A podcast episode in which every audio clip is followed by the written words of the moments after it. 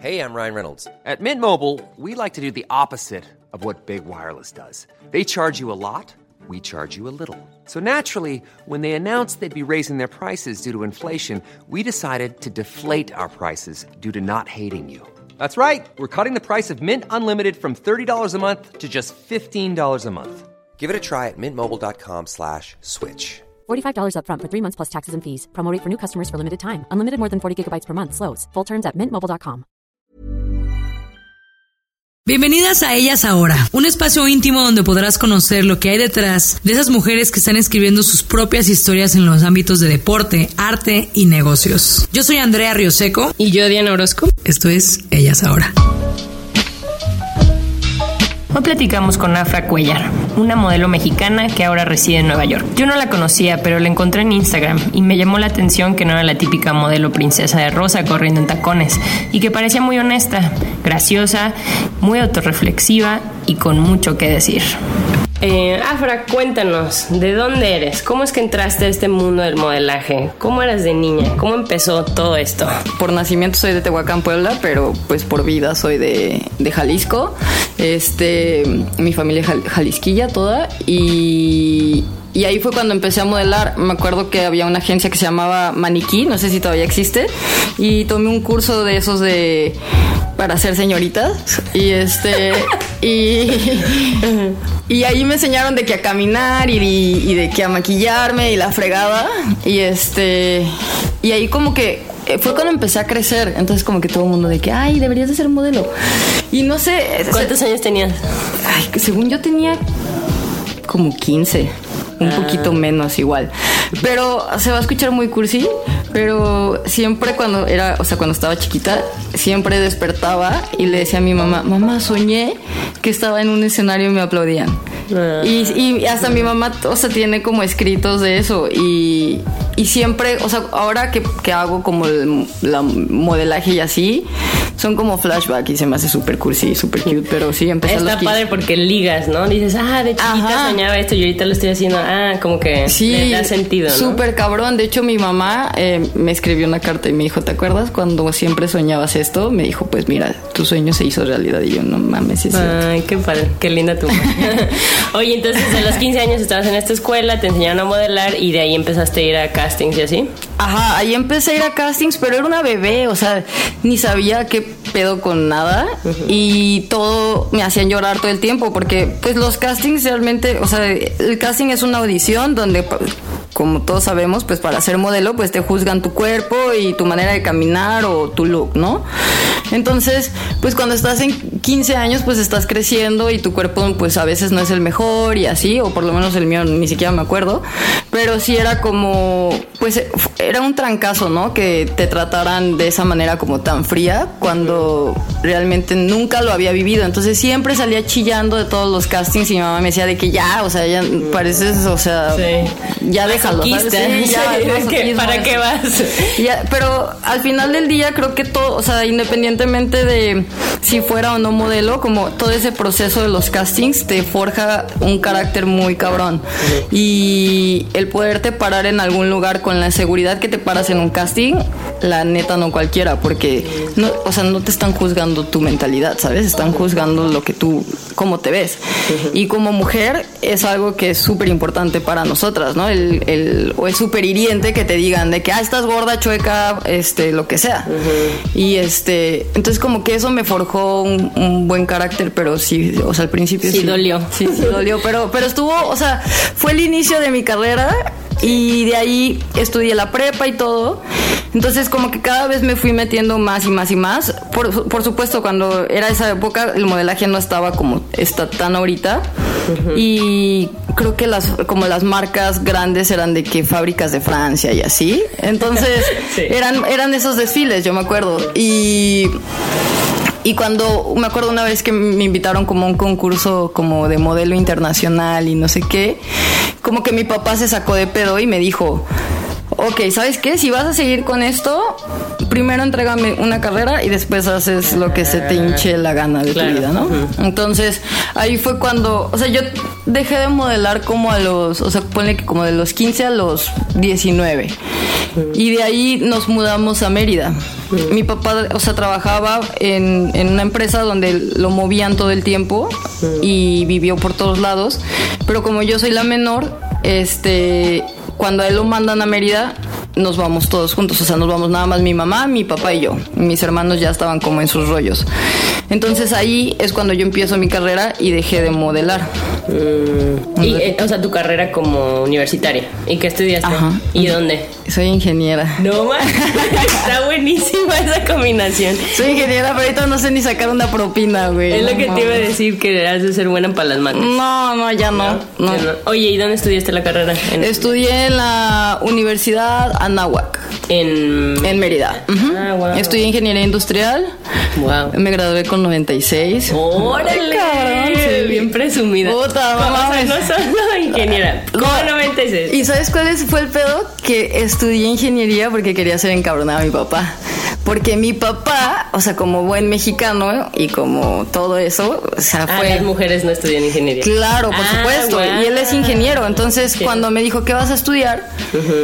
Yo estaba muy enojada porque me habían mandado a vivir a Mérida, porque yo tenía otros planes de vida y, y yo estaba buscando la carrera de relaciones públicas, pero no la había ahí. Esa- en ese momento la universidad estaba pequeña, por decirlo así, y faltaban como cuatro días para entrar a clases. Entonces me ponen así como, pues tenemos estas carreras, escoge una, ¿no? Y mi papá el típico de, ah, deberías de estudiar nutrición o, o sea, sin ofender a las Sí, sí, sí, nutriólogas claro, ni claro. nada de Pero eso, ¿no? carreras que usualmente las relacionas más con mujeres, ¿no? Exactamente, como carreras de mujeres, ¿no?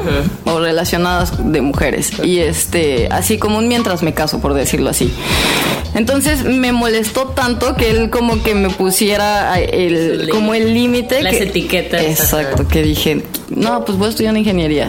Pero por dentro dije, no mames, ¿cómo le voy a hacer? La neta. Ahora la voy a Sí, tener que no. estudiar de veras. Y por perra me pasan esas cosas porque todos los pinches días tuve maestro en las tardes, sí, a huevo. Ah, guau. Maestro de física, maestro de química, ay no, no. Guau.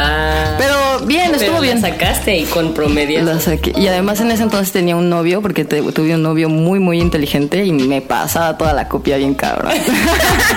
entonces no lo corté hasta que terminé mi carrera. No, ¿En serio? un saludo por si lo estás escuchando. no manches, qué buena onda. Qué lista, qué lista. te juro, ya viva. el último año de la carrera, aquí entre nos, confesión, sí, ya, así ya estábamos Pobre medio mal y yo dije, no mames, aguanta porque son ecuaciones diferenciales y, ching- y este güey se las sabe todas, todas.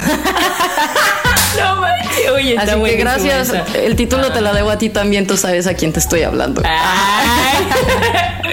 Qué buena dedicatoria. Te dedico mi carrera. No, no, sí lo quise, sí lo quise. Ay, qué bueno. Oye, Afra, ¿y qué es lo que más, qué es lo que más te gusta de ser modelo? ¿De qué te enorgulleces más? ¿O por qué es que te apasiona esta profesión que, que ha sido tan difícil y, ¿no? y sigue siendo? Pero ¿qué es lo que te gusta? Mira, quizá cuando empecé y cuando estaba como, sí, como en los, en los principios y todo eso, pues era la parte emocionante de puta, ser modelo, ¿sabes? Ser modelo y esta parte como frívola y así. Pero la verdad, mientras más me metí como al, al medio o, o a la industria, muchas cosas no me han gustado en la realidad, ¿no? Muchas cosas no me han gustado, muchas cosas, la frivolidad y el materialismo no va conmigo. O sea, yo soy la persona más simple, o sea, me vale madre, uso la misma Sí. playera 10 veces y, ¿sabes? O sea, como que yo no sé ni de marcas ni de nada de eso. Y lo hice, o sea, cuando empecé lo hice porque, pues sí, quería ser modelo, ¿sabes? Pero así entrando en otra, soy super cursi. O sea, hace como dos años le encontré como el sentido a todo. No, como año, como un año y medio. Sí me tardé. Y me di cuenta que realmente, o sea, he sido una persona bien luchona y bien trabajadora y muy aferrada a, a mis, a mis sueños. Entonces, el hecho de que tanta gente me dijera que no, me da más ganas de lograrlo, ¿sabes? Y más que nada, y no es por, no es por ego, porque quiero como, ay, como inspirar a, a, nueva gen- a nuevas generaciones. Sí.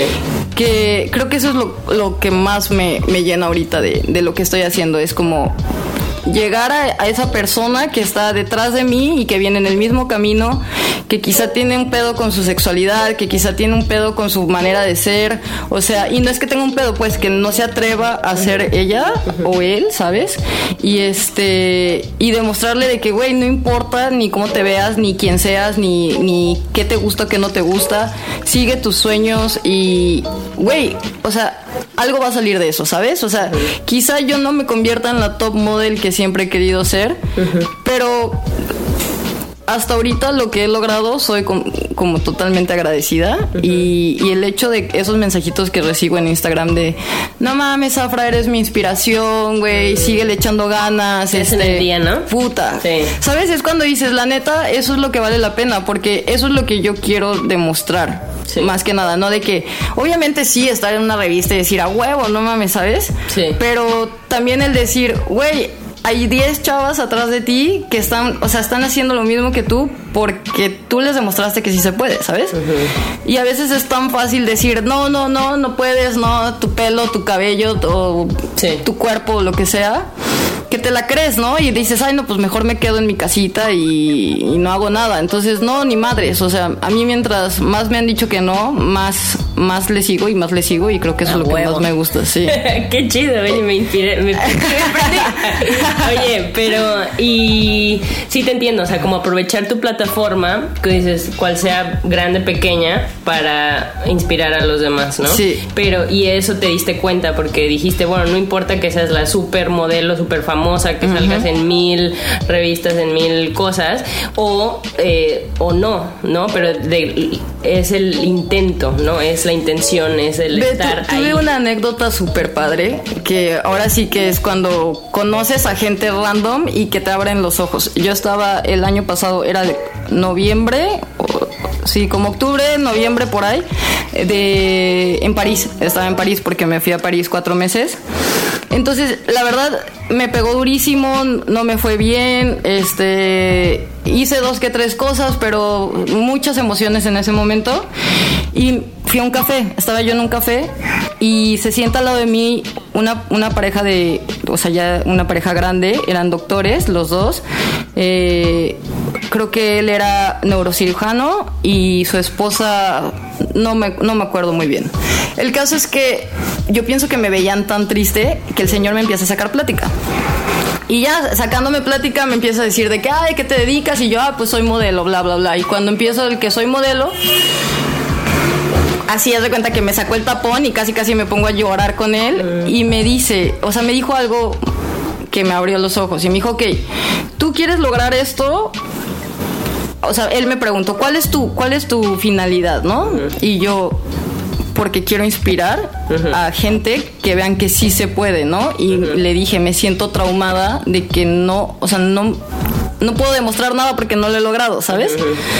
Y me dijo, para mí, yo una persona de fuera que no sé de moda, sí veo tus fotos y entiendo toda tu vida, has logrado demasiado. Y me dice, pero entonces mi pregunta es, ahorita, ¿qué estás haciendo? O sea, ¿qué, ¿qué has hecho tú para inspirar realmente? Me dijo, sí, ok, salir en una revista, salir en un comercial y esto, me dijo, ¿y eso qué? Al final del día tú como persona extra lo ves y dices, ay, qué padre, sí, Afra lo logró, pero ¿y qué has hecho? Y yo dije, no mames, sí es cierto, la, la neta no he hecho nada. O sea, me dijo, tú solamente estás llenando tu ego en, en verte en algo, pero no, o sea, realmente no estás haciendo nada por lo que tú me estás diciendo que estás haciendo esto. Entonces, cuando llegué a México, contacté a mi preparatoria de, de Guadalajara y a una de mis maestras y di una conferencia para 150 personas. ¡Qué padre! Y les conté de todo lo que he pasado y todo, o sea, para que vean que no importa y hablando como de sigue tu sueño, sé feliz. Y de ahí me fui a Mérida y también di dos conferencias en, en diferentes un- universidades, eran como, no sé, como 30, 40 personas en cada una. Y Qué cuando chido. terminé esas tres conferencias dije, Te ya. sentiste Ajá. como de que todo lo que los esfuerzos habían dado fruto. por- Exactamente. Es un sentimiento como bonito, ¿no? Porque dices, ya estoy haciendo la diferencia. A lo mejor no me escuchan o a lo mejor nomás una persona le llego, pero ya es algo, ¿no? Ya Sí. te sentiste, oye, qué buen tip. Sí, eso sí, o sea, Y todos lo tenemos algo primero aparte. que hice fue cuando llegué a México dije, no mames, tengo que hacer.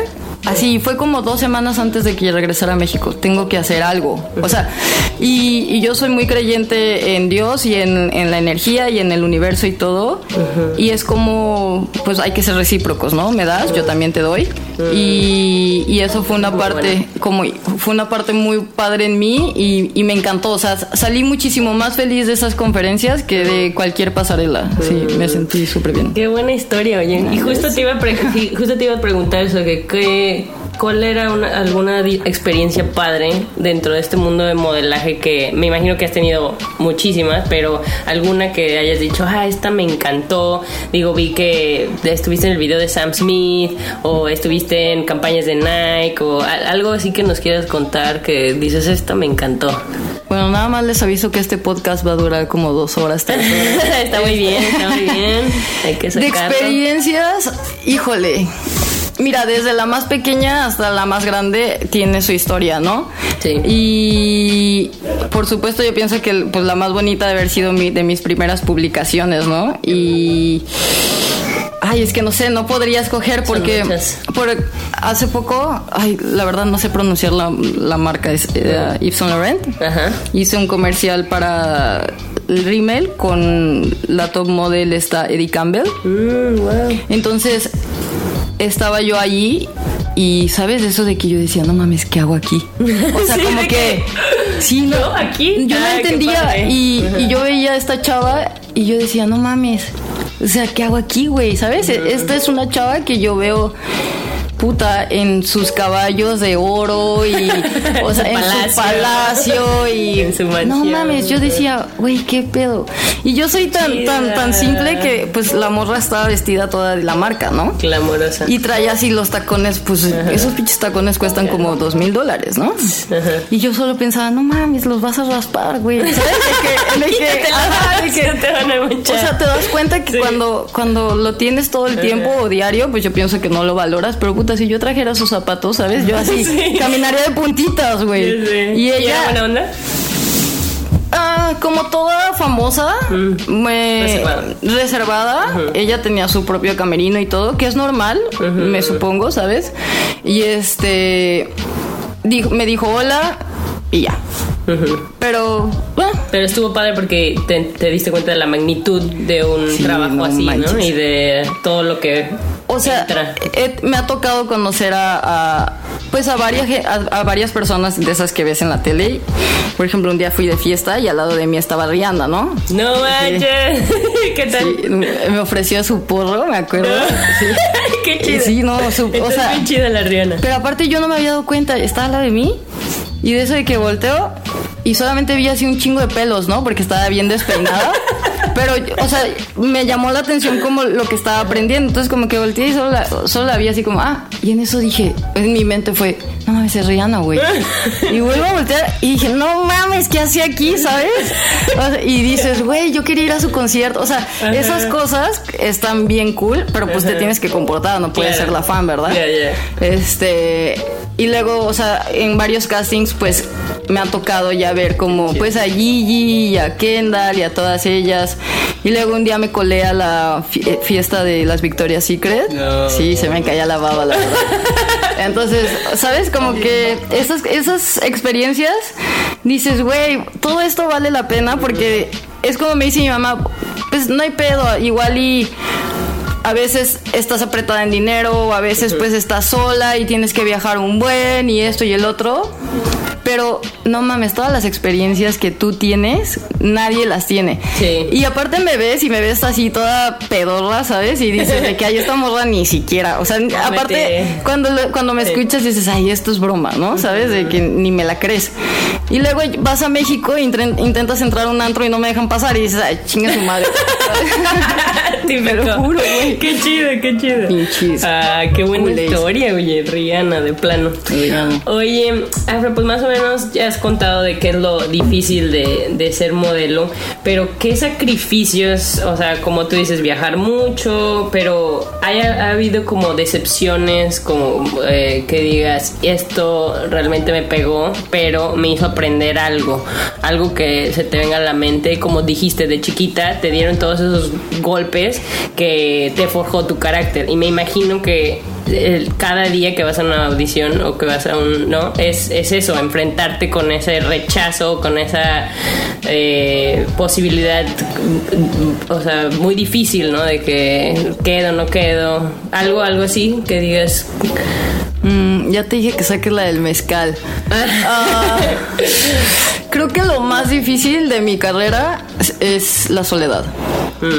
Es está cabrón, ¿sabes? O sea, tienes que aprender a convivir contigo misma todo el tiempo y que tu mente o sea, yo siempre he dicho que tu mente puede ser tu peor enemigo o tu mejor amigo.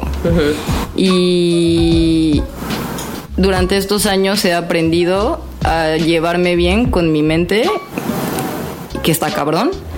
Y este, pero sí, la soledad sí me pega. Sobre todo que yo soy una persona muy de casa, muy de mis amigos, ¿sabes? Tengo poquitos amigos, como cinco contados, unos en Guadalajara y unos en Mérida.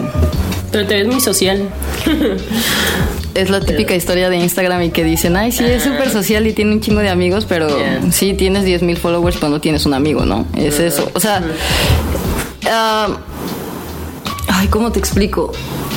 Antes era, antes era muy social y sí tenía amigos por aquí y así, y por allá y todo, pero me ha tocado mucha traición.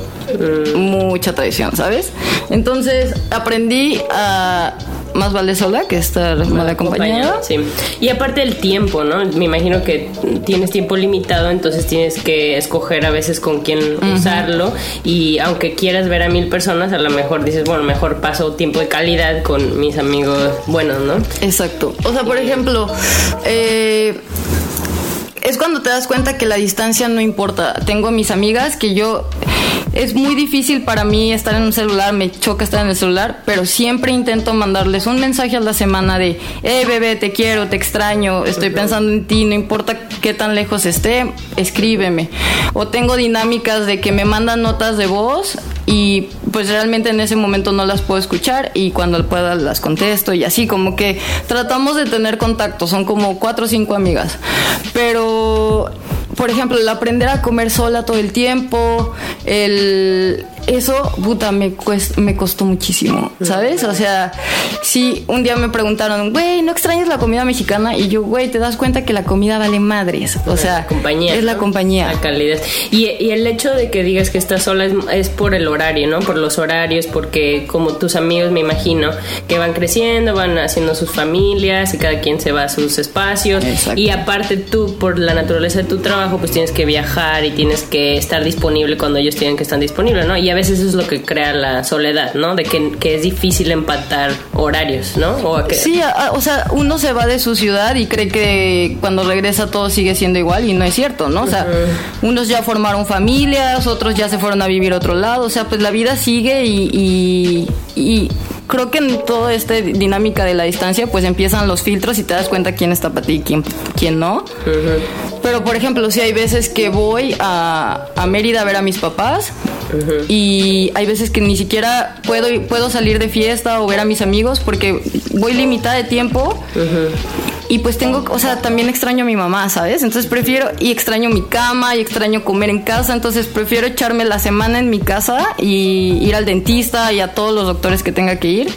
Y ya si tengo chance, pues los veo un día y los junto a todos en una cena y, y convivimos y así. Ya cuando voy con más tiempo, pues es más fácil, pero, Sí. Pero sí, la casa es lo más bonito que existe. sentimiento de hogar. Oye, Afram, y pues en el en esta industria de la moda, al fin, lo que hay detrás es esa aspiración o de belleza, ¿no? Para ti, ¿qué es la belleza? Y un poquito pegado a esta pregunta, ¿qué le dices a esas niñas que de pequeñas, niñas y niños que ven modelos y que dicen, ah, yo quiero ser modelo, pero a veces... No seas. Así, inspiración, no seas. Con todo lo que he aprendido, mejor no seas. No, pero al final, como está ahorita la belleza, las definiciones, las preconcepciones de, belleza eh, occidentales, ¿no? A veces son dimensiones inalcanzables y estos estereotipos de belleza que no mucha gente los tiene, ¿no? Y a veces las modelos eso se les critica, ¿no? De que tienen estos valores inalcanzables y a veces esto crea pues decepción y baja autoestima y no quererte aceptar tu cuerpo y todo eso, ¿no? Que me imagino que eso es parte de lo que no te gusta de la industria, pero ¿qué opinas sobre esto? O sea, ¿qué, qué es la belleza para ti y qué le dirías a estas chicas? Oh, mira, he conocido a mujeres tan guapas, así que dices, no mames. ¿Cómo es que existe alguien sí, así, no? Pero ah. tan podridas por dentro mm. que no importa lo buena o lo guapa que estés, estás horrible, ¿sabes? O sea, para mí sí viene mucho de adentro, o sea, de, verdad sí se nota se nota todo, todo, todo de energía, está bien cabrón y también me ha tocado ver niñas tan guapas y modelos que trabajan súper chido y en las mejores marcas y cosas que tú dijeras, no mames, yo quisiera. Y tan tristes, ¿sabes? ¿Por qué? Porque no han sabido manejar quizá la fama, porque quizá no, o sea, es un pedo de inseguridades muy cabrón. Entonces, ¿qué es la belleza para mí? Mira, al final del día la realidad es que si pensamos en la industria, o sea, la industria la belleza es física.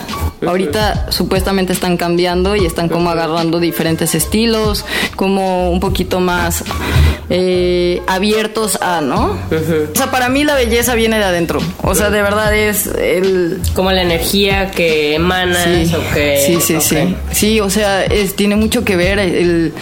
No sé, hasta el ser buena onda, hasta el saludar y todo. O sea, voy a casting si no manches, o sea, ni siquiera es de, oye, buenos días, no manches. Es como mudas totalmente, ¿no? Y dices, güey, pues, pues no dormimos juntas, ¿no? Es como... Sí. Y no sé, o sea, por más bonita que esté la chava, digo, qué hueva, güey. O sea, te crees demasiado a Dios. O sea, tampoco te parieron los dioses mayas, ¿va? Pero, pero sí, o sea, la industria es complicada. Sí. Ah, ay. ¿Cómo te lo puedo decir? Mira, o sea, ser modelo no es para todos. No. No, es para todos y, y, a veces es difícil aceptar eso, ¿no? A lo mejor. Como si tú estás creciendo y dices, yo quiero ser modelo. Que hay miles de niñas que quieren ser modelo, ¿no? Por supuesto, así como yo quiero ser cantante y no canto ni madre, ¿sabes? Pero sí. al final del día, si realmente quieres ser modelo, inténtalo. No importa nada, inténtalo. Nunca sabes. O sea, yo siempre he dicho nunca sabes. Pero es una carrera que te juzga el físico, es una carrera que tienes que cumplir con ciertas medidas, por más que está ahorita todo lo de, pues ser un poco, o sea, como curvy y como este hay más espectros no hay más o sea no nada más puede ser antes era nada más un tipo de modelo ahorita ya veo diferentes tipos de modelo no plus sí exacto. o, sea hay más sabores y hay más tallas sí. hay, más espacio para ser modelo pero aún así las top model siguen teniendo como estas medidas no que mencionas. Exactamente. O sea si hay espacio para nuevas o sea como nuevos cuerpos nuevos nuevos tipos de belleza y todo eso. O sea, ya se está abriendo más la industria, antes era un poquito más cuadrada. Pero en mi perspectiva sigue siendo el mínimo. ¿sabes? Y yo lo veo porque mi look no es tradicional. Entonces, hablando, o sea, enfocándome nada más en mí, porque no quiero hablar de más personas y tocar temas. Este, para mí, el, quizá tú podrías pensar, ah, no mames, es que tu look está increíble y la fregada, pero así como hay gente que, le gusta, como hay gente que lo odia, ¿sabes? Es lo que te iba a preguntar justo ahorita, de que una de las razones para que me gusta tu historia es porque desafía lo convencional. O sea, cuando uno se imagina una modelo, te imaginas lo típico, una chava súper alta, rubia, con ojos claros, dimensiones perfectas, delgada, súper súper femenina, súper delicada, ¿no? Y, y tú, a ti te han catalogado o te han metido como en un, ¿no? En un- una clasificación. Y, y qué retos te ha traído esta preconcepción o esta clasificación? ¿O cómo te... Mira, para mí, ah, estas chavitas que parecen Barbies trabajan muchísimo. O sea, muchísimo. Puedes hacer mucho dinero. Trabajan mucho en showrooms, en fittings o también como en cosas como de más exposure, ¿no? Para mí, yo tengo cerradas las puertas de showrooms y fittings por completo, porque no soy la Barbie. O sea, no soy el look de la Barbie, ¿no? Entonces, pero es raro porque, por ejemplo, mi agente, y la verdad, eh, acá entre nos me molestó porque llegó y me dijo, ¿sabes qué? Este, o sea, ese es el problema de mi look o perfil, es que si no encuentras a la persona que te sepa vender, no te venden, güey. Y no saben qué hacer contigo. Entonces estás parada. Estás desperdiciada, pues. Estás desperdiciada y sin hacer nada, sacándote los mocos, ¿sabes? Porque me senté a platicar con ellos y me dicen, ¿sabes qué, Afra? Creo que ya es momento de que te dejes crecer el cabello y para que puedas aplicar a trabajos como showroom, catálogos, ta, ta, ta, y empieza a hacer más dinero. Me le quedé viendo y le dije, no lo voy a hacer. Y se enojó y le dije, no lo voy a hacer. Te voy a decir por qué. Porque para mí un casting es pararte con seguridad. Y no importa lo ¿Seguridad de quién eres? Ajá, ¿sabes? Y al final del día tu seguridad viene de tu físico, porque pues te están viendo el físico. Entonces, mi look es parte de mí, no es algo que yo hice por la moda. Yo siempre he tenido este look y el cabello corto desde hace años, años, años, años. y, y no fue porque, ay, me lo corté por ser modelo. No, yo siempre he sido así. ¿Por qué? Porque me gusta y porque me siento cómoda y porque eso me da el valor ahorita de pararme en un casting y decir, me la pelan todas. ¿Sabes? A huevo. Pero yo con el cabello largo, mi cabello largo es súper rebelde, tengo un friego de cabello. Me acuerdo que siempre lo traía o en chonguito, o en trenza o en colita, ¿sabes? Porque ni siquiera sabía qué hacer con ella. O sea, Sí. yo no tengo ese talento de manos y este... Entonces se me hacía tan aburrido y tan nada y luego cuando me peinaban me sentía tan insegura porque no me gustaba, porque no sé, nunca me sentía a gusto con el cabello largo. Y no tiene nada que ver ni con mi sexualidad, ni con nada, es con mi persona, con mi look, como yo me veo. Claro. Y cuando me dijeron eso, le dije, no, pues, ¿sabes qué? Si quieres eso, pues no, ya no quiero trabajar, porque entonces me estás pidiendo ser algo que yo no soy. Entonces, si voy a ser- tener que ser algo que yo no soy, nada más por generar dinero, pues no, güey, ¿sabes? Pues mejor tengo mi carrera de ingeniera y me voy de ingeniera y me quito de pedos. Sí. Pero si yo estoy aquí es porque yo quiero a lo grande, ¿sabes? Además, ya hay suficientes chavas con ese perfil. ¿no? Exacto. Es como, ¿por qué voy a yo meterme en algo que no soy y ya hay un chorro? O sea, mejor yo, este es como mi nicho, esto es lo que me hace ser yo. Pero como No. ellos al final del día, pues una gente se lleva un porcentaje, pues Claro. ellos les conviene que hagas dinero, ¿no? Si no haces dinero, pues ellos no ganan. Sí. Entonces te ven como un desperdicio, pero es eso. A mí todavía, o sea, amo y adoro mi agencia que tengo ahorita y son como una familia y me tratan increíble. Pero sí tienes que encontrar esa persona que te dice, Afra, a huevo, ya sé por dónde, mira, vamos a hacer esto, no sé qué, no sé qué, no sé qué, ¿sabes? Entonces, o, o que se atreve a arriesgarse un poquito más y no darse por vencido y decir, ah, ¿sabes qué? Mejor ya déjate el cabello corto y ya, vemos Sí, qué haces. Como business as usual, ¿no? O sea, que estén dispuestos a sa- salir un poquito de eso y pensarlo un poquito más, a ver, Sí. ah, a ver qué ángulos podemos... Sí. ¿Cómo describirías tu look? Porque obviamente este es un podcast y... No, no, y, y además es cuando, conmigo misma es cuando me doy cuenta que sí se están abriendo los caminos para nuevos looks. Pero al final del día está complicado, ¿sabes? O sea, estamos en ese proceso y todavía para mí ha sido complicado. O quizá tal vez todavía no conozco a esa persona que diga, a huevo, tú para arriba, ¿sabes? ¿Cómo describiría mi look? Ay. Chingale.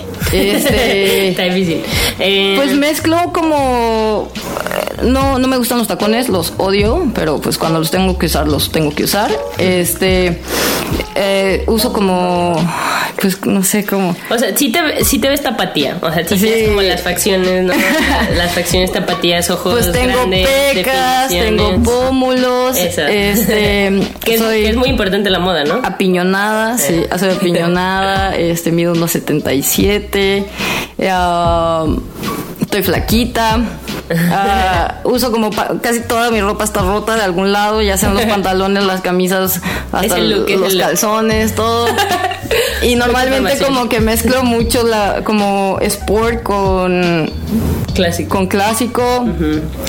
Un poquito tomboy, ¿no? Así. Ándale, sí. Que está de moda. Sí. Y a veces eso no entra dentro de sus paradigmas, ¿no? Pero a veces también me veo muy niña, ¿sabes? Como que Es lo que te iba voy cambiando. Es lo que te iba a preguntar. ¿Cómo le haces cuando vas? ¿Cómo es un día de, de trabajo normal para ti? Bueno, el día de trabajo, o sea, es bien chistoso, ¿no? Porque tu día de trabajo, pues, incluye gym, incluye dieta. Diario. sí, claro. Y, y la agencia te manda la dieta y te manda. No, no, no, tú, Tú. te haces tu propia dieta. Ent- o sea, hay las personas que tienen la genética y sí son flacas de naturaleza, pero bueno, yo no. Entonces, o sea, sí siempre he sido flaca, pero las medidas que me piden son más flacas. Entonces, sí tengo que ser un poquito más estricta con, con lo que como y, y con cierto ejercicio, ¿sabes? Entonces, mi día a día es voy a yoga porque solía correr, solía correr, pero me hizo mucho músculo, entonces no tampoco, ¿sabes? Te piden que no tengan mucho músculo. O sea, que estés marcada, pero no. Chupadita. Ah. Entonces el yoga me ha ayudado a eso y el yoga me ha ayudado mucho en, en- En la mente. en mi mente. Me siempre, no mames, siempre termino llorando en las clases de yoga. ¿En Soy una maricona, güey. Qué Una- cursi. O sea, maricón. Ayer le hablé a mi mamá y le son dije, muy buenas. puta, no mames, estoy llorando. Y le dije, y me empieza a preguntar, le dije, no, ya no quiero hablar porque voy a seguir llorando. Ah. Y este, ajá, entonces voy a mis clases de yoga y normalmente hay, o sea, cuando no es Fashion Week hay uno o dos castings. Eh, Diario. Ajá, a veces. Hay, hay semanas muy lentas, hay semanas muy eh, ocupadas. ¿Cómo es un casting?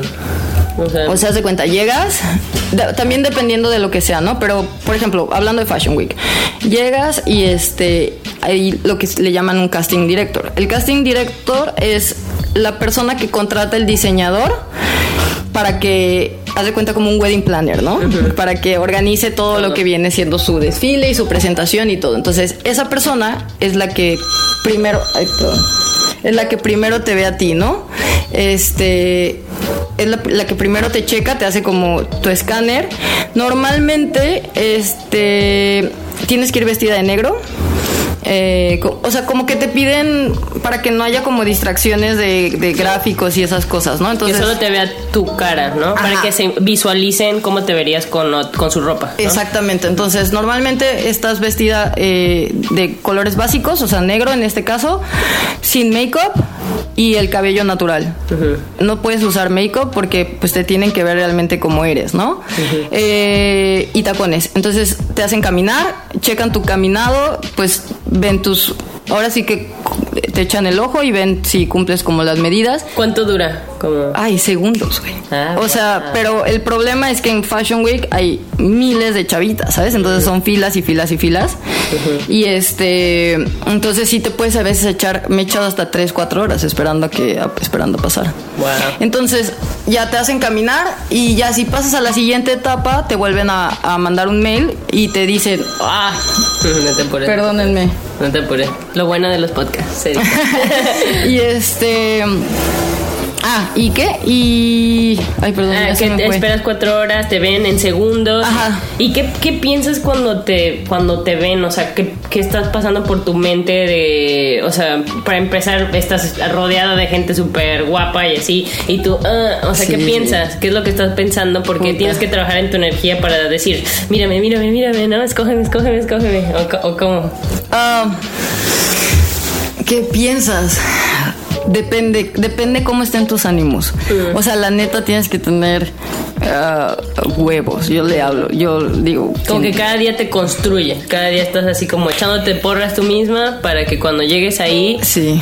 Sí, Pero el que problema es que eh, bueno, yo he pasado por todas las etapas y se han habido castings en los que te sientes chiquitita, güey, ¿sabes? Y está al lado de ti una chava que está más flaca que tú y ven que las, o sea, ves que la escogen entonces te volteas a ver y dices, chinga, ¿sabes? O sea, no cumplí las medidas. Entonces ahí empieza todo esto de, te empieza a traumar y dices, no mames, ya no lo voy a lograr. ¿Qué estoy aquí? Ajá. Ajá. Entonces, para mí, Fashion Week es pesado porque si te imaginas teniendo todos estos castings diario y no sé, para Fashion Week empiezan normalmente dos, tres semanas antes los castings, ¿no? Y hay días que tienes de, no sé, entre 10 y puta, locuras de 20 castings, ¿no? Entonces imagínate que vas, un vas a estos castings y por supuesto no, no te pueden decir de que tú no, ¿no? Solamente tú te das cuenta, en la mirada y en la forma en la que, en la que Mm, reaccionan te si das cuenta. Exacto. no. Y a veces te hacen este probarte al- algo del diseñador, ¿no? Para ver cómo, cómo te queda y cómo lo caminas y todo. Entonces también eso, cuando, a veces cuando pasa eso dices, bueno, ya pasé tantito más. A veces también te dicen, ok, Afra, este, pasa al baño, ahí hay un, un calzoncito y una blusita como, como Nikki, de estas como súper pegaditas, o un vestidito así como de seda chiquitito, para que te lo pongas y ellos puedan ver tu cuerpo, ¿no? O, ajá, como pues ver tus proporciones y todo. Entonces, ah, necesitas tener mucha seguridad Ah, ya. mucha Eso es lo más seguridad. importante, ¿sabes? ¿no? Sí, completamente. Pero pues también no es fácil, ¿sabes? O sea, es lo que te digo, hay- ha habido veces que que sí yo salgo, o sea, llorando. Llorando, porque sí. si, si, en, si en un día tienes, no sé, 10, 15 castings y de esos 15 castings, 13 sentiste que no, 14 o los 15, por más chingona y por más fuerte que seas, Claro, hablando de mí, Te sí te pega. A mí sí me pega. O sea, sí, mi hermana ya sabe que como al cuarto, quinto día de cuando empiezan ¿De todos los castings, ya le voy a hablar llorando. Ah. Así.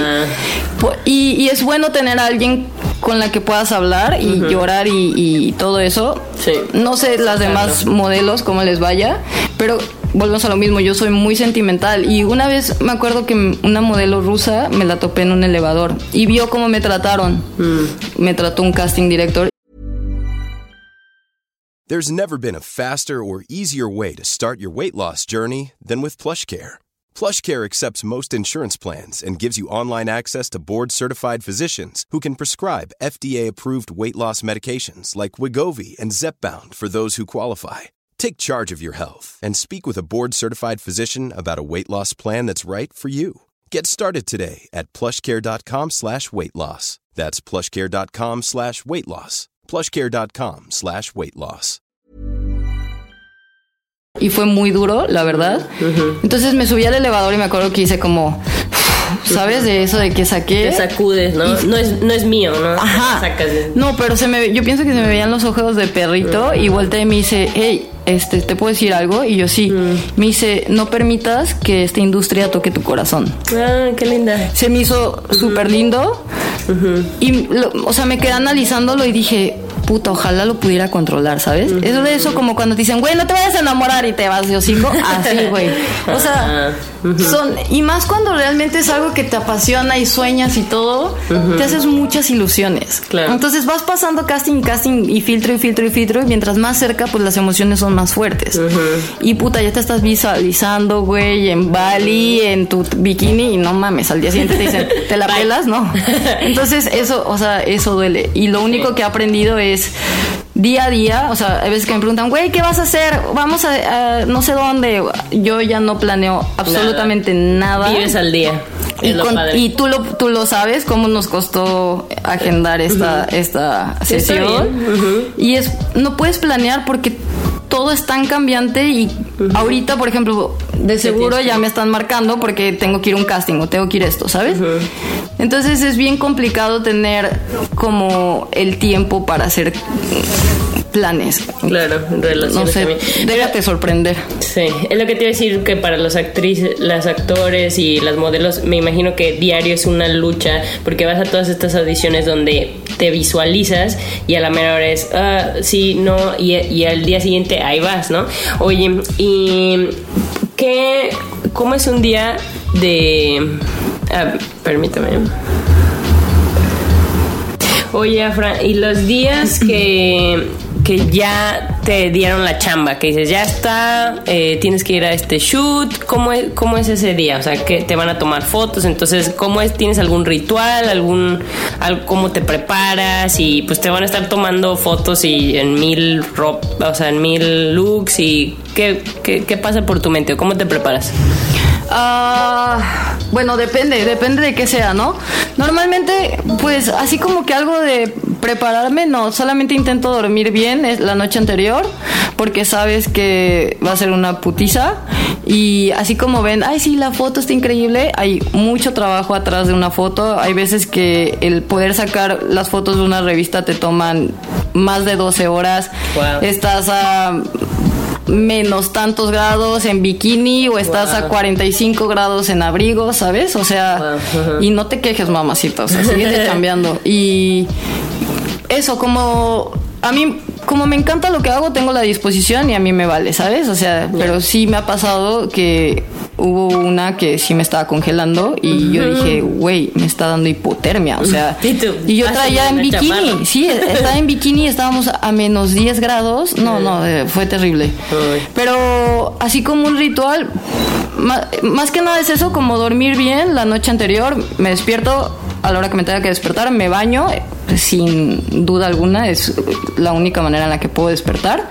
Y este, y normalmente agarro como una manzana o algo, porque hay veces que No pues, te dan no te dan de comer. Entonces trato de o desayunar algo, sí, o Y espiritualmente, ¿qué piensas? O sea, porque te están tomando una foto y te están dirigiendo, ¿no? Ah, tienes, estás aquí, estás feliz con tus amigos, o está, ¿sabes? Sí. O sea, ¿qué, qué nada más te dejas dirigir o qué es lo que te dices a ti para salir bien en la foto? Siento que tiene, o sea, que siento que el modelaje también es parte de ser actriz, ¿sabes? Porque tú llegas y la marca te dice, por ejemplo, acabo de hacer la, la campaña de Ivonne, ¿no?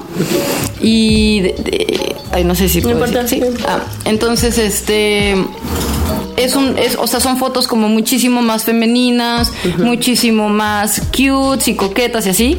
Y pues te tienes que meter en el personaje, ¿sabes? O sea, ahora sí que no sé ya ni cómo, creo que ya es parte de, o sea, como que ya lo haces tanto que ya sabes cuáles son tus movimientos que son mucho más femeninos, ya sabes cuál es tu perfil más femenino, eh, como, sí, más que nada como los movimientos, ¿no? Y juegas mucho con la ropa, si la ropa se presta, que si la mano en, en la bolsa y así, ¿no? Entonces, practicas, te metes en el papel, te visualizas, Exactamente. practicas y para que cuando llegues a la foto ya sabes. Ah, ya ni practico así. Chinga su madre. Sí, o sea, Ah. ya, te- ya, ya sabes tú, pues con tantos años ya sabes tú cuáles son los movimientos, ¿no? Pero normalmente mis fotos son de. A ver, Afra, tú te ves toda ruda, no sé qué, ahora vas a ser un niño. Y yo, puta. O sea, esa es la más fácil, ¿sabes? Sí. O sea, es la más fácil porque pues ni usas maquillaje ni nada. Entonces es como, vete con cara de mala. Y por eso siempre me dicen, güey, ¿por qué siempre tienes cara de mala? Y yo, güey, porque el fotógrafo llegas Y te literal te lo dice. O sea, Ah, no sonrías, no esto, no el otro, este es como el mood y te enseñan como ciertas fotos y para aquí vamos. Entonces como que el fotógrafo te tiene que ir medio dirigiendo sobre lo que él quiere para que tú también lo puedas plasmar, ¿no? Y este, pero sí, yo siempre, es como parte de, de- de ser actriz, te metes en el papel. Tienes que ser flexible, Sí. tienes que tener esta personalidad que adaptable. Ah, qué padre. Oye, Afram, y en tus redes sociales mencionas mucho y ahorita platicando en cumplir y vivir tu sueño. ¿A qué te a qué te refieres con eso? O sea, ¿cuál es tu sueño? ¿Cuál es tu definición de, de éxito? La neta, así yo sí quiero ser bien pinche y famosa, güey. la de todos, es la definición de éxito de todos. Yo ¿Quieres quiero ser más famosa? famosa que J Balvin, cabrón. La neta. Este, a huevo. O sea, fíjate, yo sí tengo mis rituales, o sea, tengo mi libretita y siempre dibujo, o sea, dibujo lo que quiero, o sea, como mis sueños de que, no sé, una portada de revista y me pongo ahí y así, ¿sabes? Este, también tengo mi listita que leo antes de dormir. No mames, soy súper así. Órale, Oye, órale, eso sí. sí funciona. Sí, pues sí, o sea, sí. Pregúntale a Oprah. Ah, Tiene ¿verdad? muchos shows sobre eso, ¿no? Pues, es súper válido todo. O sea, Cierro los ojos y si pienso, sí, dos que tres cosas. Por ejemplo, hubo una, bueno, no sé si lo debo decir, pero sí, hubo una novia que neta hizo una lista de lo que yo que buscaba en una persona y, y llegó, güey. Así yo Lo dije, atrajiste, no lo atrajiste. Obviamente ya después hubo como cosas medias raras, pero sí, o sea, sí. Pero en principio, Ajá, sí. Neta, si lo piensas, Sí. y hay muchas Lo cosas que, que, que sí, o sea, hasta chambas y así, sí la traes. Y al final del día, lo que he aprendido y este año ha sido como lo más importante es ah, no te aferres. Estuve muy aferrada los dos años pasados a lograrlo, que me perdí. Me perdí, me olvidé quién era. Me, neta, así. oh, Era una afra que yo no conocía. O sea, yo decía, ¿qué pedo? Hasta mis mejores amigas me decían, güey, no eres lo que eras. Y yo sí, yo lo sé. No soy lo que, no soy lo que era. Entonces, el este. Como este año he aprendido a no aferrarme a que las cosas sucedan como tengan que suceder. Pero si hablamos de mi sueño, sí, güey. Yo sí quiero ser bien pinche famosa. No mames.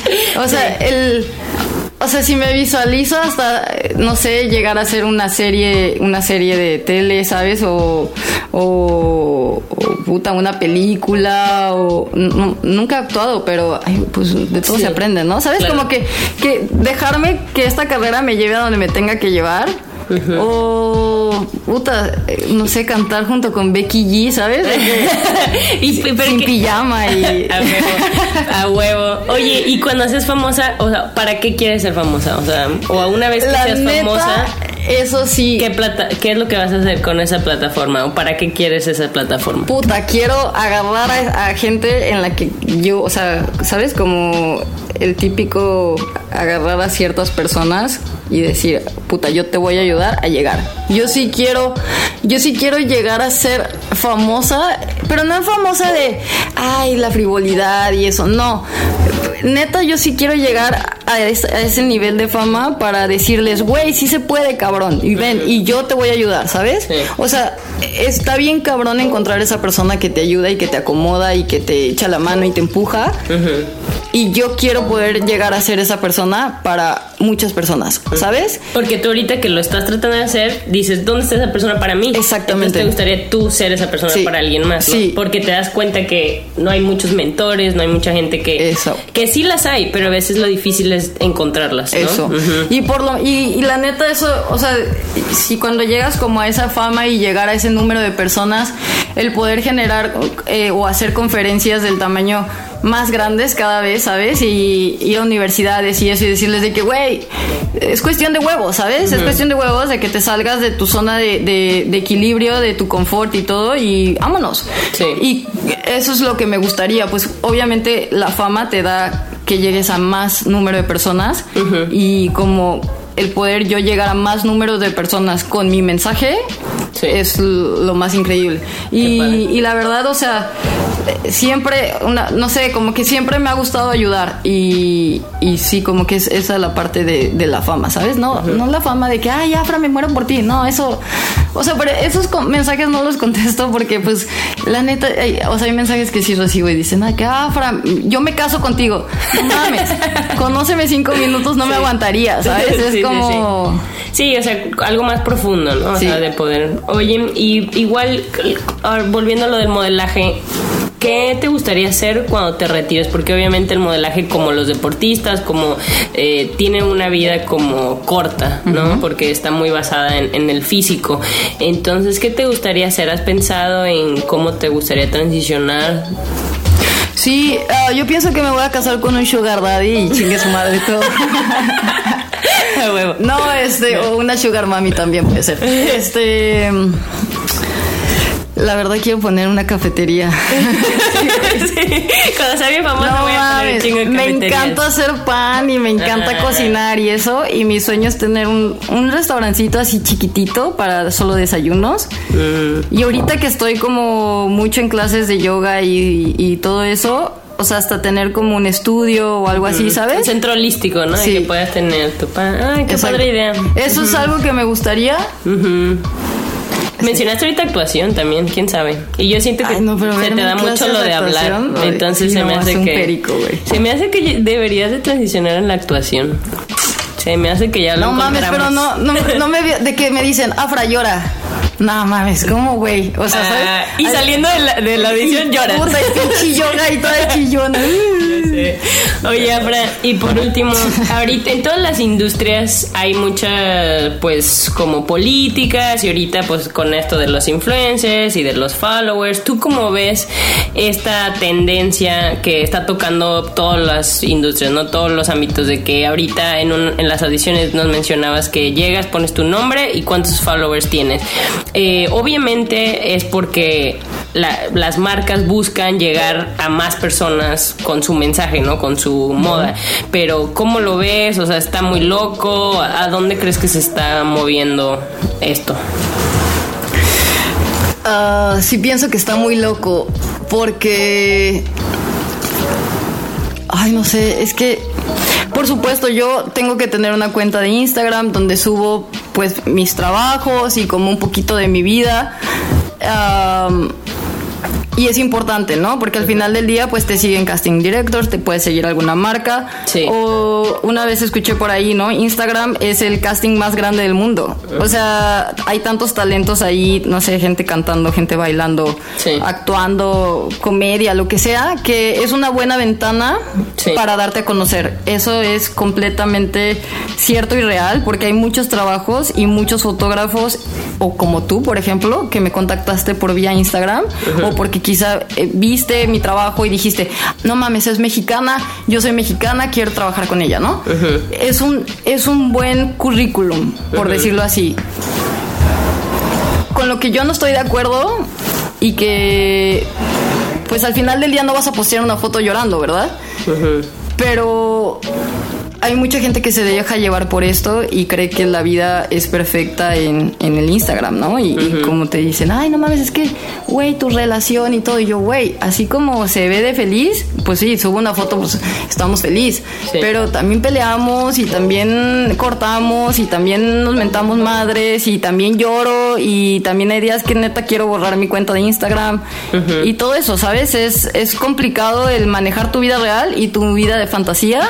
Claro. Este, porque al final del día, pues es lo que vendes. Claro. Y sí, o sea, el, el ser influencer ahorita, el, el tener ciertos números de, de followers es muchísimo más importante en A estos veces momentos. que el ¿sabes? talento, Sí, ¿no? sí. Lo cual es triste, pero como dices, hay que saber Sí. manejarlo, hay que saber cómo ser auténtico, pero no decir así es mi vida. O sea, no es un reflejo eh, 100% de cómo es mi vida, es nada más lo que yo edito que quiero que las otras personas vean, ¿no? Que es un poquito manipulación también. Es que como ahorita Instagram es, es esta ventana, o sea, como tanto es de talento, pues es de publicidad, ¿no? Sí. Y quizá la gente ya no ve tanto tele y cosas así, entonces pues la publicidad ya no es de compra esto, ¿no? Entonces ya es agarras a la persona que tiene más followers, que tiene como Sí, y matas dos pájaros de un tiro. ¿no? Exactamente. Ajá. Entonces, si, si, si una marca grande te pones entre una persona que tiene 500 followers a una persona que tiene 100 mil, Sí, claro.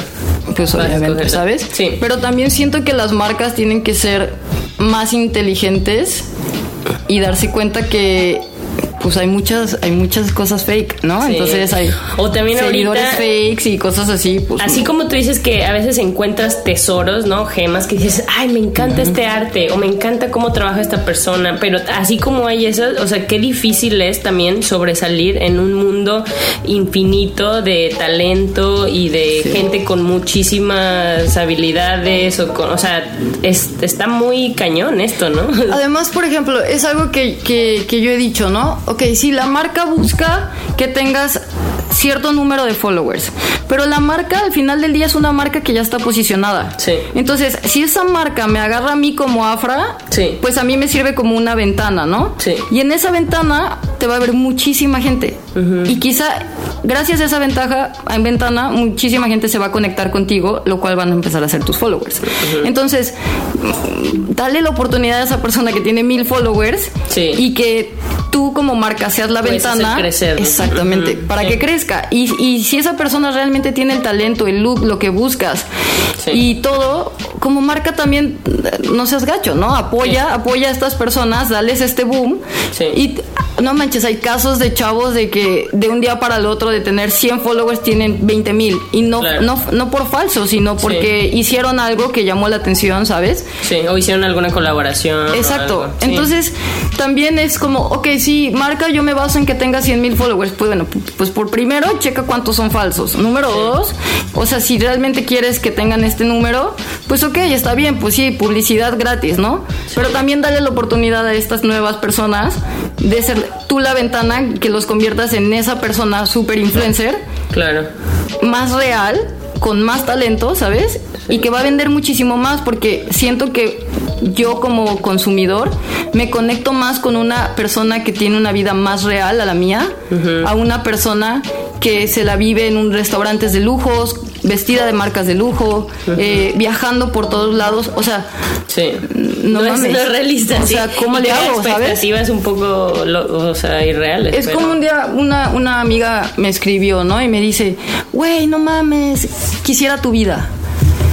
Y yo me quedé pensando y le dije, a ver, Eso, es- ese es el efecto Instagram. Sí. Que todo el mundo dice, ay, yo quiero eso, yo Exacto. quiero esto, pero no sabes el costo, ¿no? O sea, nada más ves lo bonito, pero... y yo le dije, ¿quieres mi vida real O la de Instagram. o la de Instagram, güey? Sí. Porque yo también quiero mi vida de Instagram, por supuesto, Sí. todo el tiempo estoy feliz, güey, ¿sabes? Pero la vida real, o sea, yo le dije, te invito dos semanas, una semana, a que la pases conmigo y que veas cómo es Sí. y ya decides. Y la otra de que, ay, no, no mames, es que... Y yo sí, tiene cosas súper chidas, la neta. Siento que así como la tele, ¿no? E igual Ajá. ahora en las redes sociales tenemos que tener una educación para recibir todos esos mensajes que te bombardean. O sea, te sientes como a veces muy abrumada y todos estos sentimientos y te sientes caca y te sientes Sí. chida, te sientes... Pero hay que tener una educación también para ver estos mensajes diario, ¿no? Y imagínate los chavitos, o sea, nosotros nos sentimos así y tenemos eh, ¿no? veintitantos años, imagínate o sea, los chiquitos. Algo que pasa, o sea, es, es- es muy tonto, ¿no? Bueno, pero a mí me pasa, no sé si a los demás.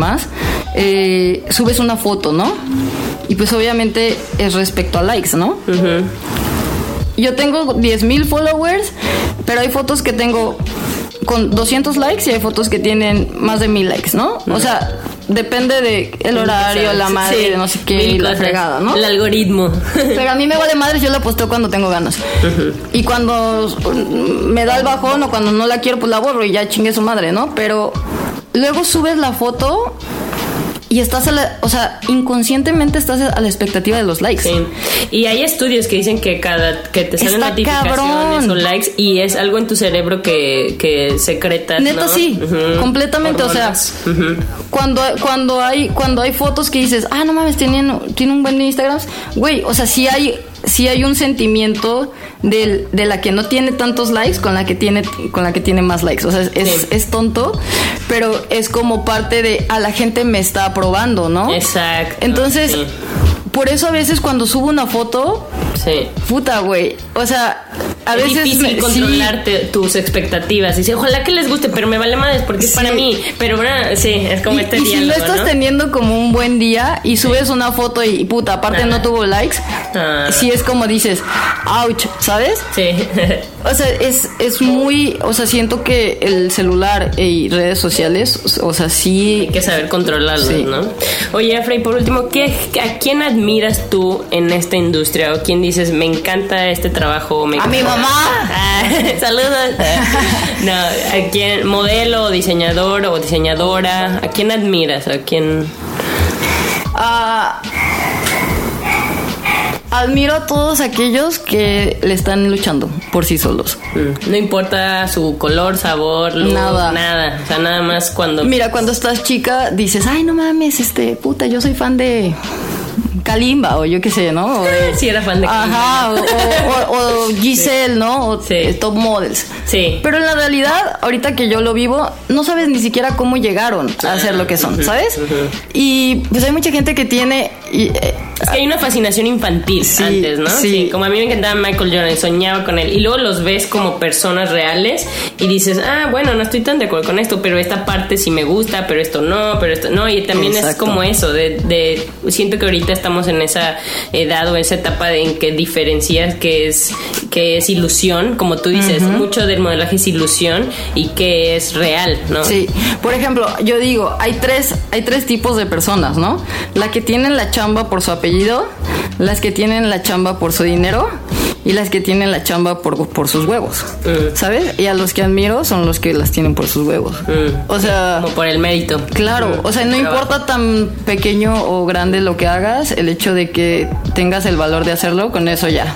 Porque así de decirte, ay, sí, admiro a tal diseñador y la fregada, Sí.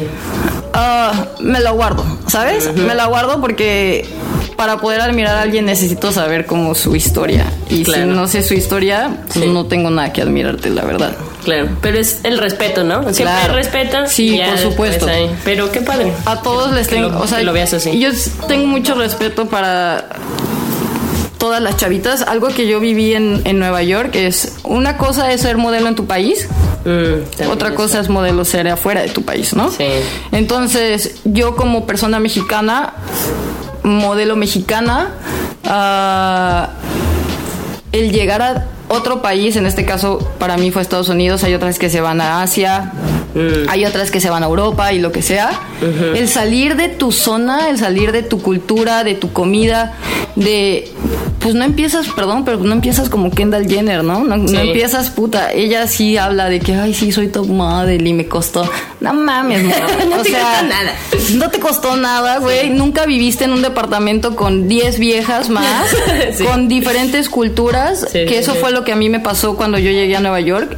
Llegué a un departamento donde éramos, no me, creo que ocho chavas, cada una de diferente cultura. Aprendes a tolerar, aprendes a todo, güey, ¿sabes? O sea, a ser súper paciente, a que una persona es limpia, otra persona no es limpia, hay personas que comen di- diferente que tú, o sea, aprendes a ser tolerante en creencias, en personalidades, en Paciente. todo, güey. Pero te iba a Entonces, decir que también está padre eso, o sea, to- está, está pasando toda esta lucha que describes, pero aparte, y tú tienes que saber sacar lo tuyo, ¿no? O sea, por un lado es más difícil porque no estás en tu zona de confort, con tu familia, con tu círculo de gente cercana, pero también está padre porque te encuentras más a ti, ¿no? Tú dices, ah, bueno, es Afra, la mexicana, Sí. eh, top model, que, o sea, también está padre eso, ¿no? De alguna manera representas a tu país cada Sí. que vas a un casting o algo así. Que, ¿Cómo está eso? O sea, ¿hay muchos modelos mexicanas o cómo? o sea, tienes dos opciones, ¿no? Cuando te sales de tu país. O revientas y dices, chingue su madre, esto no es para mí, porque...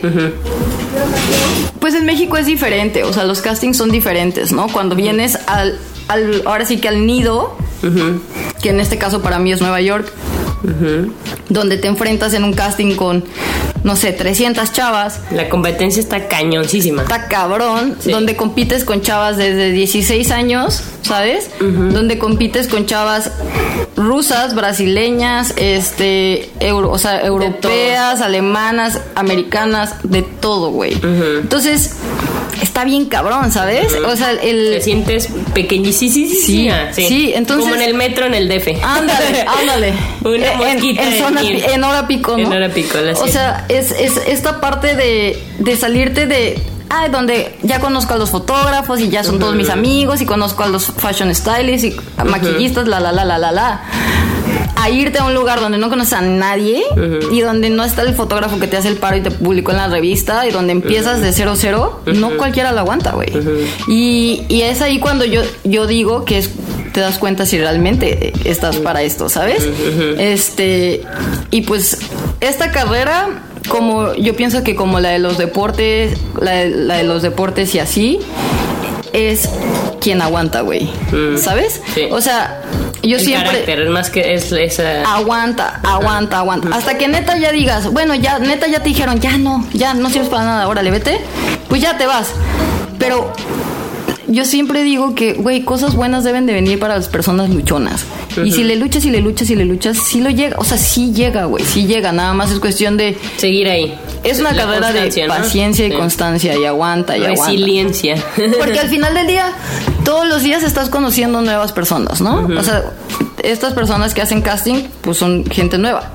si, no, si no le gustaste a uno, a lo mejor a otro sí. O sea, no son la ley. Nunca sabes a quién vas a conocer. Nunca sabes. Entonces, cuando me preguntabas parte de mi ritual, si, si es un día que no tengo castings o, o que sé que es una semana lenta o algo así, eh, yo soy una persona que sobrepiensa demasiado, ¿no? Y, y como te dije, he aprendido a vivir con mi soledad. Entonces mi ritual es, no importa si tenga o no tenga casting, es me despierto siempre 7 de la mañana, me meto a bañar, hago mis cosas, lo- mis quehaceres, lo que tenga que hacer y me voy a una cafetería.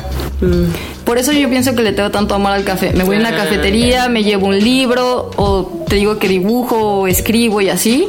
Y me quedo ahí a veces dos, tres horas.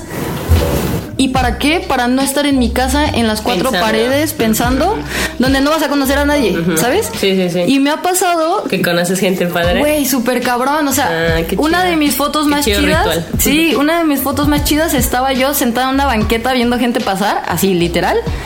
Y pasa un güey, se frena y me dice, no mames, estás hermosa. Y yo dije, ay, este cabrón, ¿sabes? Así de, güey, no me gustan los vatos. De que, no, no, o sea, me, me empecé a reír, estaba muy guapo. Y dije, de que, ay, qué raro. Y, pero yo dije, ay, ese güey quiere mi, o sea, nomás Sí. ligar, ¿no? Y en eso me dice, oye, la neta soy fotógrafo, no sé qué, me encantaría tomarte unas fotos.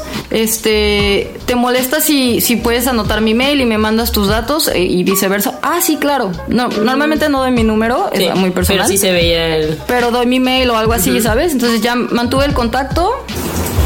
Eh, chequé su Instagram, él checó el mío, por supuesto, hablamos de otra vez de Instagram, porque es donde, pues es la ventana para ver pues tus fotos y eso. Sí, sí, y dije, bien, no mames, este güey súper perrón con, Ah. o sea, con muchas publicaciones en revistas muy importantes, ¿sabes? Todo esto. Y este, hice unas fotos con él así de la nada en la azotea de su casa y quedaron increíbles y son de las de mis favoritas. y este, entonces, ¿sabes? Como que el hecho hasta de salirme y pagar 4 o 5 dólares, pues sí, igual y a veces no los tienes, ¿no? Pero dices, Sí. güey, es parte y mi mamá y mi papá saben que para mí el irme a tomar un café y trato de ir a diferentes lugares, ni siquiera voy a la misma cafetería, o sea, trago, trato de ir porque es el ritual de conocer otro lugar, de... Aparte que hay muchísimas en Nueva York, Sí. hay cafeterías padrísimas. O sea, Entonces, eso es lo que me encanta, el poder. Padre. Y al final del día, pues mi trabajo es parte PR, ¿no? Como pues conocer gente, güey. Sí, sí, sí. Y el irme a tomar un café y que se siente al lado de ti una persona que quizá eso me nunca gusta de ti, sabes. que tú agarras tu persona, o sea, tu trabajo y te pones allá afuera. Porque hay mucha gente que me imagino que espera a que alguien lo haga por ti. Pero tú dices, o sea, sí, tengo mi agente, tengo mi todo esto, pero yo misma tengo que ponerme allá afuera y hacer lo mío, ¿no? Y hacer parte de mi trabajo. Es que, ¿sabes qué? Que es un trabajo que no, no tienes nada seguro. Entonces, nunca sabes, pues, cuándo vas a tener un casting o cuándo vas a trabajar. Sí. Y puede, o sea, Y en el mientras se te va la vida, ¿no? puta, güey. O Sí. sea, para mí creo que hace dos meses o el mes pasado fue un mes muerto. Mm. Así, muerto. O, igual y ni siquiera fue un mes, pero lo sentí como un mes. Sí. Y yo decía, no mames, ¿Qué voy a güey, hacer? ¿sabes? Se me va a Ajá. acabar el dinero. Y empiezas a pensar cosas negativas, ¿no? Y es como tú misma sacarte de eso y buscarle. Y ahí te empiezas a encerrar a tu cuarto y ya no quieres salir y dices, no, ni madre, Tengo que mamacita. salir. Sí. Oye, Afra, ¿y cómo te descubrieron? O sea, empezaste a tener shoots, me imagino, o sea... Nadie me descubrió, güey. Bueno, o tu, tu agente de ahorita. O sea, nadie me empezaste a tener shoots padres en México y ¿cómo es que fue el salto a venirte a Nueva York? O sea, ¿quién, ¿cómo es que dijiste, me voy a Nueva York? Ah, ay, es que tengo muchas historias. Yes. Ah, trabajaba para una compañía eh, de ingeniera de Wow. teléfonos y te digo, me gradué y todo y empecé a trabajar, o sea, se me olvidó un poco lo del modelaje y empecé a trabajar de, de ingeniera. Y tuve un accidente de coche, súper culero, me quedé dormida en la carretera, se me bajó el azúcar y estoy viva de milagro. Así, li- literal. Eso fue en el 2014. Y perdí todo mi dinero porque la empresa me jugó súper chueco, tuve que pagar un buen de lana. Me quedé con dos mil pesos en mi cuenta y dos meses en cama. Y luego ese año fue como súper fuerte porque pues pasaron muchas cosas en mi familia.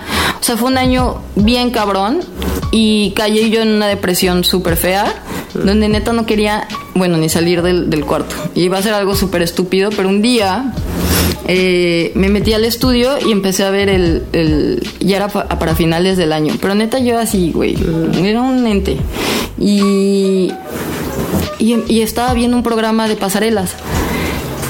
Entonces ahí fue así, tontamente empecé a sonreír así de que ilusionada, ¿sabes? Y yo decía, no mames, qué chido, qué chido, qué chido, qué chido, ¿no? Y me di cuenta que, o sea, me acordé que el- el dedicarme a, la moda y el ver alguna publicación mía era una parte que me hacía muy feliz y que yo había dejado de hacer, ¿no? Por cumplir mis labores como hija. Entonces, me acuerdo que después de ese ratito, o sea, me sentí tan feliz viendo ese programa que llegué con mi papá y le dije, papá, oye, pues fíjate que, que tengo una idea. ¿Qué? Y le dije, pues sí, quiero volver a ser modelo. Quiero volver a ser modelo, era como octubre. Y le dije, y pues necesito tu apoyo. Y se me queda viendo y me dice, ¿tienes un plan? Y yo, sí, en enero me voy a vivir al DF. ¿Ya tienes dónde? No, No, pero ahorita sí, mismo hago todo. Y me dijo, vaya, estaba esperando que cruzaras esa pinche puerta para decirme que quieres hacer algo. Me dijo, yo te Ah. apoyo. Me dijo, te doy seis meses para que te encarriles y, y empieces, ¿no? Entonces, me voy, o sea, agarro mis cosas, conseguí un cuarto donde vivir y todo. Llegué yo a México, eh, tuve una entrevista con una de las agencias allá. El final del día me dijeron que sí. Empiezo yo a trabajar. Pero pues yo veía la cosa muy lenta, ¿no? Pero a la vez yo trabajaba de, de cocinera en un restaurante de mariscos. Qué chido. Entonces, este, puta, salía de freír camarones a los castings, toda pestosa, güey. Y, me, y ya, ¿no? Y así lo intenté seis meses y yo lo veía como muy lento y lo veía muy lento y yo decía, güey, ya no, ya no puedo seguir perdiendo más el tiempo. Y yo dije, pues chingue su madre, me voy a Nueva York, ¿no? Como dijiste, si lo voy a batallar en el DF, pues mejor le batallo en Nueva York. Así. Ajá. Y ahorré lo suficiente y dije, ok, voy a estar en Nueva York, me doy tanto tiempo. Creo que tenía el dinero como para una semana o algo así. y dije, antes de irme voy a hacer ciertas citas, ¿no? Con, con, pues, con agencias o ver qué pedo. Obviamente me informé, pregunté a otros modelos y así. Y este, le pregunté a mi misma agencia. Y este. Y, y la verdad, hasta mi misma agencia en ese entonces me dijo de que, ay, lo veo bien arriesgado porque ni siquiera tienes fotos, güey, ¿sabes? O sea, ¿cómo te vas a ir con dos, tres fotos? Y yo, "Ah, me vale madres. Entonces, agarré, o sea, lo platiqué también con mi papá, pero me acuerdo que lo platiqué con mi papá porque yo sabía que él me iba a decir que no. Entonces yo decía, huevo, te voy a tener el pretexto, ¿sabes? A veces uno se autosabotea. Ajá. Y yo dije, porque pues sí me quería ir, pero a veces estaba bien maricona. Sí. Y ya. Y aparte es caro, ¿no? Sí, no, sí, es caro. Y me dice mi papá de que, ¿vas? O sea, vete. Te apoya. Y me acuerdo que ese, me compré el vuelo en 1300 pesos, güey. Súper barato. Entonces me dijo mi papá, compra nada más el vuelo de ida, Ajá. porque si al día siguiente te quieres regresar, pues lo compras, Sí. ¿no? Entonces, toda esa semana fui a Open Calls, tuve citas con agencias Ajá. y al final de la semana, Agarraste algo. ajá, agarré Ah, algo. Entonces fue una señal. Fue una señal. Bien. Como todo, como toda empresa, ¿no? Empiezas Sí. desde abajo, güey, desde lavatrastes y luego quizá garrotero y luego mesero y así, ¿no? Hasta llegar a, a, a Pero pues una semana estuvo bien. Estuvo, no, la neta, la neta. Y sin fotos sí, y todo lo sí, que Sí, dice. sí, O Ah, sea. ¿Y eso fue hace mucho? Fue como tres Eso fue en el 2000, ah, 2015. Ah. Fue para mediados del 2015 cuando yo llegué a Nueva York por primera vez. Bueno. Entonces me firma esta agencia y empiezo a trabajar con ellos. Yo no sabía, güey, yo nun- nunca había venido a Nueva York, era mi primera vez. Ah, y, y estaba yo viviendo en un departamento que es donde te digo con muchas modelos. Mm. Entonces, cuando estaba viviendo con todas ellas, pues empiezas a aprender. Mm. Y este. ¿Y ellas te enseñaron también mucho de aquí? Porque me imagino que modelar al alto nivel en México también es diferente que modelar aquí. Nadie ¿Es lo te mismo? ¿A nadie te enseña nada? ¿Tú sola? ¿Tú aprendiste? A ¿Cómo putazos. aprendiste? Pues no sé, ¿Con güey. La neta, sí camino súper feo. Este, con YouTube. Con las clases que Con te enseñaron tutoriales. señorita de 15 años. Sí, ¿De ya, huevo. ¿Sí? Ya sabes. ¿Cómo aprendiste? eh, eh, sentarte con, con las piernas cerradas. y yo sí. Claramente yo no tomé esas clases. no, pues, no sé, pues eh, creo que. eh, De ver. Se va a escuchar mamón, pero igual y traigo el talento, ¿sabes? Ah, no sé. Así nací. Traigo el gen del modelaje. Sí, del lo- empecé a los 15 y, y empecé a hacer como trabajitos y así, pues sí, como que. Mm. Obviamente, cuando llegas a Nueva York aprendes porque aprendes, güey. Y las fotos son en putiza, ¿sabes? Entonces. Con respecto, vas teniendo fotos, la neta sí te estudias. O sea, por ejemplo, hay Sí. fotos que yo digo, ay, este perfil no me gusta. O, puta, si hago esto, si me muevo de, este, de esta forma, no me gusta. O mis hombros los tengo que tener más abajo, sacar más el cuello, estar más derecho. Eso tú lo vas analizando cuando ves tus fotos. ¿Tus agentes no te dicen eso? ¿Tu agente? No, ¿verdad? O, Pues a- a si es mí no. retroalimentación. A mí no, igual y- hay retro cuando al fotógrafo le gustas y, ah, Y me- que me ha pasado, ama- Ah. mandan mails y ay de que ah Fran no mames, el cliente te amó, ¿no? Así. Ah, qué bueno. Esas cosas sí, pero yo aprendí de mis posturas viendo mis fotos. Mm. O sea, es como, ah, ok, sé que mi lado es el izquierdo, tengo que tener cuidado con mi mirada, tengo que frunzo mucho el ceño, Mm. ¿sabes? Pero eso es como, eso es, digo, para todas las que nos escuchan que obviamente están sacando mucha, mucha información, muchos aprendizajes de esto, pero es el, el equivalente sería a, a cualquier cosa que hagas es el Estudiar. reflexionar, el Sí. estudiarte, el, y no por ser eh, muy consciente de ti hasta un punto que te, que, que te congela, sino más bien que aprendes de lo que hiciste, ¿no? Es como el reflexionar, el, el verte y saber ser constructiva con eso, ¿no? No solo Exacto. todo de que, ay, me odio, no sé qué, y estas botas, ¿no? No, y conozco chavas que practican diario su caminada, ¿sabes? O sea, que tienen un espejo así grande como el que tú tienes, de alto y todo, y te pones enfrente y la neta sí, o, sea... se graban, ¿no? Sí, es, es práctica, güey, ¿sabes? Es práctica. Como todo, ¿no? Como Es todo. Todo, y ya, y, y, y, y, pues mientras más lo vas haciendo, pues más te va saliendo. Y yo, fíjate que yo en pasarelas no, no trabajo tanto porque yo tengo las piernas cortas. Ento- y eso es otra cosa que... Y eso buscan ellos, ¿no? Obviamente los diseñadores buscan a modelos altas para empezar, para que luzcan sus diseños más locochones, ¿no? Eso fue algo que yo aprendí en el modelaje. Yo no sabía que tenía las piernas cortas. Tengo piernas cortas y torso muy largo. Ah, Y las Ento- modelos usualmente tienen son todo más largo. piernas. Ah, son las piernas. Son más piernas y torso pequeño. Ok. Entonces, por ejemplo, cuando voy a un casting, siempre me regañan porque me dicen camina rápido.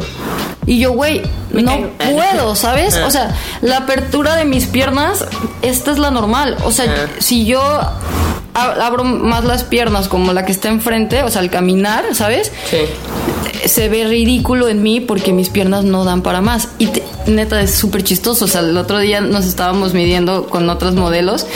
No mames, me sacan fácil, no sé qué serán, como 10 centímetros de diferencia de donde está mi cadera a donde está su cadera. O sea, es mi cuerpo es, es diferente y, y es algo que... Que pues, aprendes a, a manipular a tu favor. O sea, dices, bueno, ya tengo 10 centímetros de, de ni modo. O sea, ¿qué le voy a hacer eso? No me puedo Sí, hacer por algo, eso ya no lo tomo personal. O sea, si no, si no quedan las pasarelas, la verdad, pues ya es lo que menos me importa porque pues tampoco es como que, pues, ¿qué puedo hacer? No puedo hacer nada con mis piernas, ¿sabes? Entonces, este... Haces lo que se puede. Haces lo mejor de la situación. Sí, sí, pero es eso, como te, empie- te empiezas a conocer, te empiezas a estudiar y... Y, Y sabes que y funciona sabes. para ti, ¿no?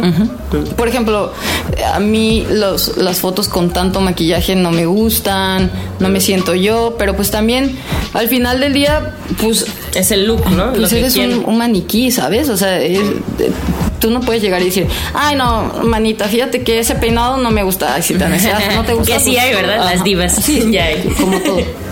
Bueno, Afra, pues muchísimas gracias. Podríamos platicar como tres horas Puta, más de todas tus historias, pero te tienes que ir y tienes que ganar esa audición del día de hoy o de la mañana, no importa, pero me encantó. Muchísimas gracias y aquí seguimos. No, la neta, Somos gracias tus a ti. fans. Ay, no, me encanta. Soy un perico hablando y cuando quieras, ya sabes, me puedes volver a invitar y... Haremos versión 2. Por supuesto. Episodio 2. Hay mucho que Muchísimas gracias. Gracias. Y viva México, cabrón.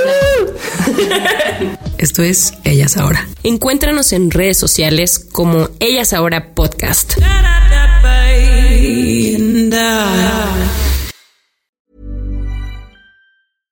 How would you like to look five years younger? In a clinical study, people that had volume added with Juvederm Voluma XC in the cheeks perceived themselves as looking five years younger at six months after treatment. Look younger, feel like you. Add volume for lift and contour in the cheeks with Juvederm Voluma XC. Reverse signs of aging by adding volume to smooth laugh lines with Juvederm Volure XC. For important safety information and to find a licensed specialist, visit juvederm.com. That's J U V E D E R M.com. Not for people with severe allergic reactions, allergies to lidocaine, or the proteins used in Juvederm. Common side effects include injection site redness, swelling, pain, tenderness, firmness, lumps, bumps, bruising, discoloration, or itching. There's a risk of unintentional injection into a blood vessel, which can cause vision abnormalities, blindness, stroke, temporary scabs, or scarring. Talk to a licensed specialist to find out if it's right for you.